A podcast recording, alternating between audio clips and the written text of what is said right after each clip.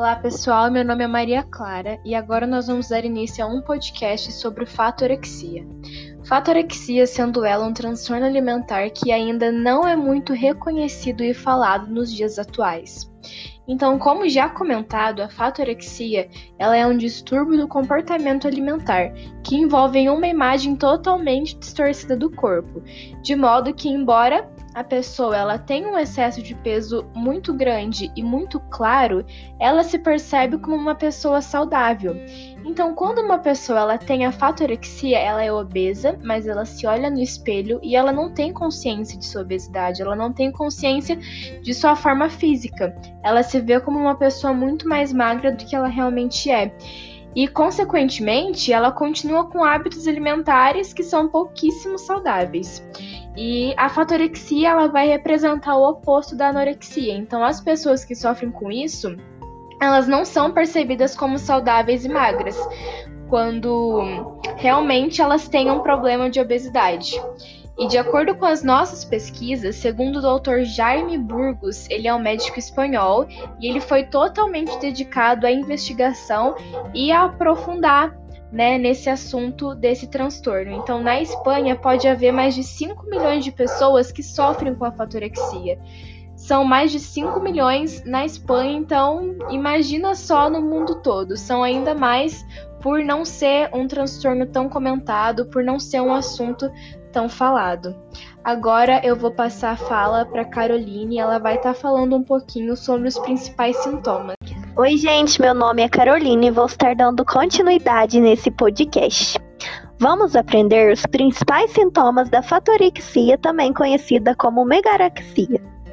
O primeiro é a distorção da imagem corporal, ou seja, quem sofre com esse transtorno olha no espelho e fica magro, mesmo que tenha 20 quilos a mais.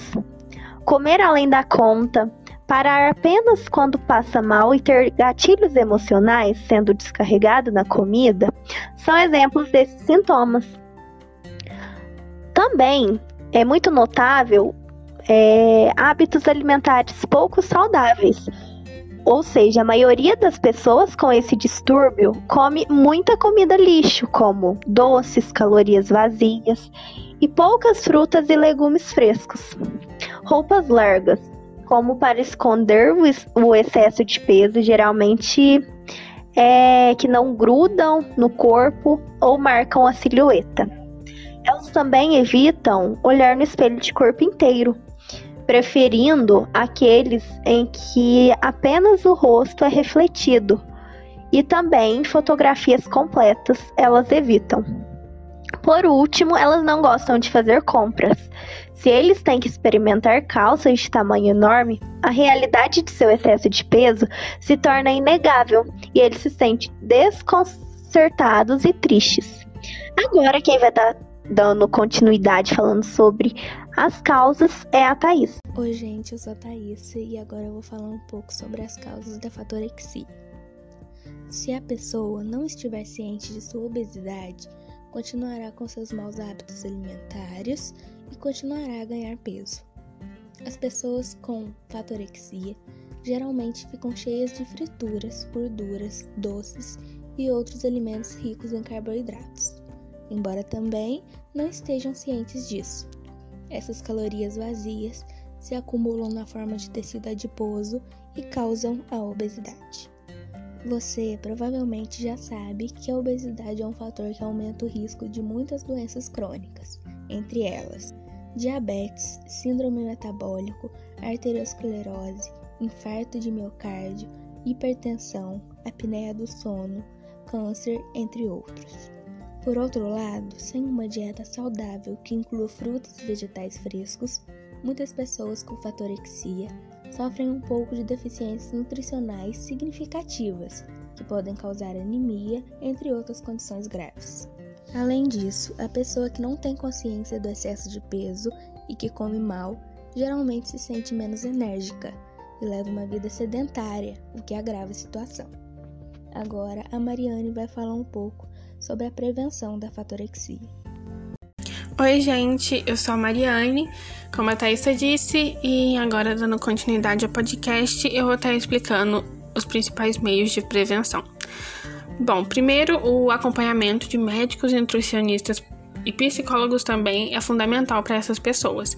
Elas têm que entender que precisam de uma dieta saudável e que essa dieta é uma aliada da saúde delas, já que o excesso pode ser prejudicial e trazer sérias consequências para a saúde. É, tem que ser desencorajado a fazer doenças, pular refeições, tomar pílulas para emagrecer e tem que sempre se concentrar em uma alimentação saudável e atividade física, ao invés de se concentrar no peso. Tem que ser sugerida refeições familiares mais frequentes e tem que incentivar as famílias a falar sobre uma alimentação saudável ao invés do seu peso, ficar julgando e etc. Elas melhoram tanto a qualidade da ingestão alimentar e também fornecem oportunidades para modelagem de escolhas mais saudáveis. Tem que ser perguntado ao adolescente com sobrepeso e obesos se eles estão sendo maltratados ou intimidados. Tem que se falar de problemas com, tanto com o paciente como com a família. Tem que ser monitorada a perda de peso em adolescentes que precisam perder peso para garantir que eles não desenvolvam as complicações médicas de inanição.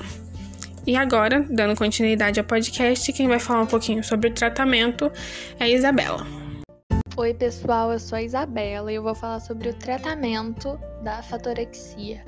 Bom, como a gente já pode imaginar, essa pessoa com esse transtorno é, geralmente está com doenças e problemas de saúde é, que são os mesmos da obesidade, né, do sobrepeso. Além de que essa pessoa também, muito provavelmente, estará com problemas psicológicos. Então é muito importante o acompanhamento de um endocrinologista para que seja verificado o metabolismo dessa pessoa, né, e para que seja cuidado. É muito importante o tratamento psicológico ou psicoterapêutico, né? E esse é realmente de suma importância, porque a pessoa, ela precisa reestabelecer, né, a imagem. Então é muito importante o acompanhamento psicológico. Além de que isso também vai ajudar na autoestima, né? Bom, é, um acompanhamento nutricional também é muito importante para que essa pessoa possa é, melhorar a saúde, né? Ou, se for a vontade dela também, é, diminuir o peso. É, então, é de muita importância o balanceamento da alimentação. Bom, um profissional de educação física, um personal trainer, também é muito importante nesse momento, porque isso também vai ajudar a pessoa, além da saúde, a trabalhar a autoestima. Então é muito importante, é muito necessário é, para essas pessoas que sofrem desses transtornos. Bom, o, o apoio familiar também é muito importante, porque geralmente essas pessoas que sofrem de transtornos, em geral, tem muita vergonha, muita vergonha da família, muita vergonha dos amigos, de todas as pessoas. Elas realmente querem esconder esse transtorno, então é muito importante essa força da família. Bom, foi esse o nosso podcast, basicamente. espero que vocês tenham gostado. Muito obrigada pela atenção. Um grande beijo e até mais. Tchau!